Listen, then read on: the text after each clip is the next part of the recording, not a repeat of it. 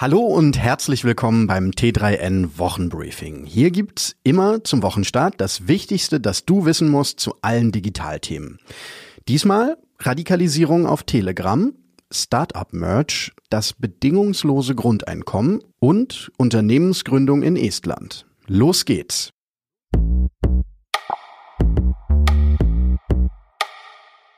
Auf dem Messenger Telegram einen Waffenhändler zu finden, das dauert ungefähr so lange, wie man braucht, um das Wort Waffen in das Suchfenster einzugeben.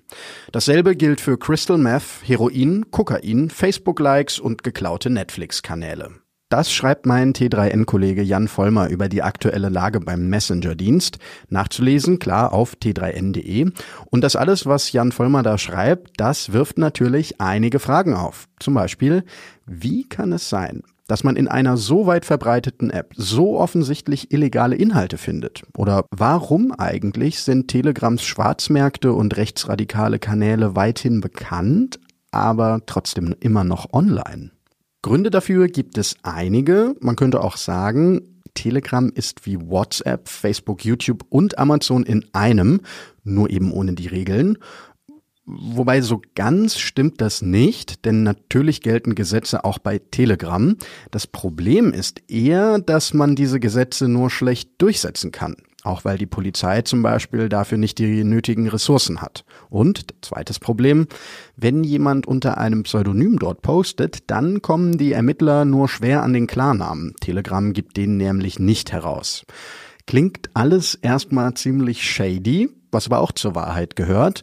Telegram wird nicht nur von durchgeknallten Veganköchen genutzt, sondern auch für weniger fragwürdige Dinge eingesetzt. In China zum Beispiel werden über Telegram unzensierte Nachrichten zur Corona-Pandemie geteilt oder noch ein anderes Beispiel. In Belarus hat Diktator Alexander Lukaschenko kurz nach seiner anscheinend gefälschten Wahl weite Teile des Internets abgestellt und nur Telegram war kurz nach dem Blackout wieder online. Tja, wie das mit Technologie eben so ist, man kann sie auf gute und schlechte Art und Weise einsetzen. Hören hier eigentlich auch T3N-Abonnentinnen und Abonnenten zu? Denn zumindest die kennen unsere T-Shirts, die es zum Abo dazu gibt. Wir kümmern uns da noch selbst um die Produktion. Andere Unternehmen wie N26 oder Uber lagern die Merch-Produktion allerdings aus. Zum Beispiel an das Unternehmen von Marco Lafrenz und Marvin Müller, die damit Millionen verdienen. Mein T3N-Kollege Andreas Weck hat das Unternehmen porträtiert. Nachzulesen gibt's die spannende Aufsteigergeschichte auf t3n.de. Jeden Monat 1200 Euro bekommen. Drei Jahre lang. Ohne dafür etwas zu tun? In der ersten deutschen Langzeitstudie zum bedingungslosen Grundeinkommen soll das für 120 Teilnehmende möglich werden. Bewerben können sich alle, die ihren Erstwohnsitz in Deutschland haben. Eine Gegenleistung wird nicht erwartet, jedenfalls nicht direkt, denn die Studienteilnehmenden werden dazu befragt, wie sich der Geldregen auf ihr Leben auswirkt. Ist ja schließlich eine Studie und keine Charity-Veranstaltung. Also, wenn man ganz genau ist, müsste man in diesem Fall eigentlich sagen, ein fast bedingungsloses Grundeinkommen.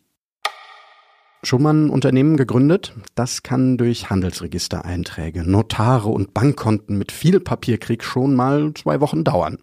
In Estland geht das innerhalb von zwei Tagen. Und zwar ohne, dass du dafür vor Ort sein musst.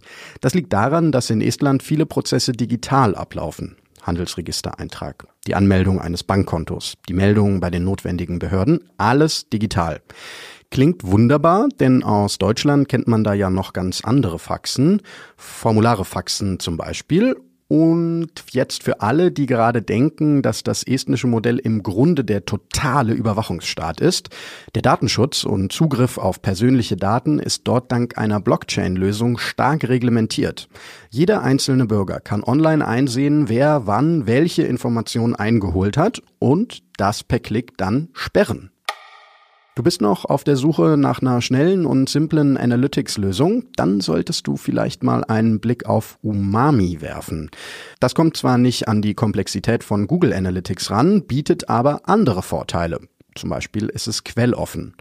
Umami erfasst die Seitenaufrufe, mit welchem Endgeräten die Besucher auf deiner Seite unterwegs sind und aus welchem Land sie stammen und eignet sich deshalb dann vor allem für diejenigen, die ihre Analyselösung selbst hosten wollen und denen eine simple, aber eben auch übersichtliche Darstellung der Besucherzahlen ausreicht. Denn komplexere Funktionen gibt's wie gesagt nicht, braucht man vielleicht aber auch gar nicht immer. Was ich mir manchmal wirklich wünsche, so eine richtig ausgefeilte, differenzierte Analytics-Lösung für Podcasts. Die Statistiken, die ich da bekomme, naja, so richtig aussagekräftig sind die nicht unbedingt. Deshalb seid ihr doch einfach so lieb und meldet euch, nämlich bei mir. Schreibt gern eine Mail an redaktion.t3n.de. Mich interessiert, was euch am Podcast gefällt und aber auch was vielleicht nicht so. Und damit sind wir an dieser Stelle auch schon wieder durch. Mir bleibt jetzt deshalb nur noch eines zu sagen. Kommt gut in die Woche und bis nächsten Montag.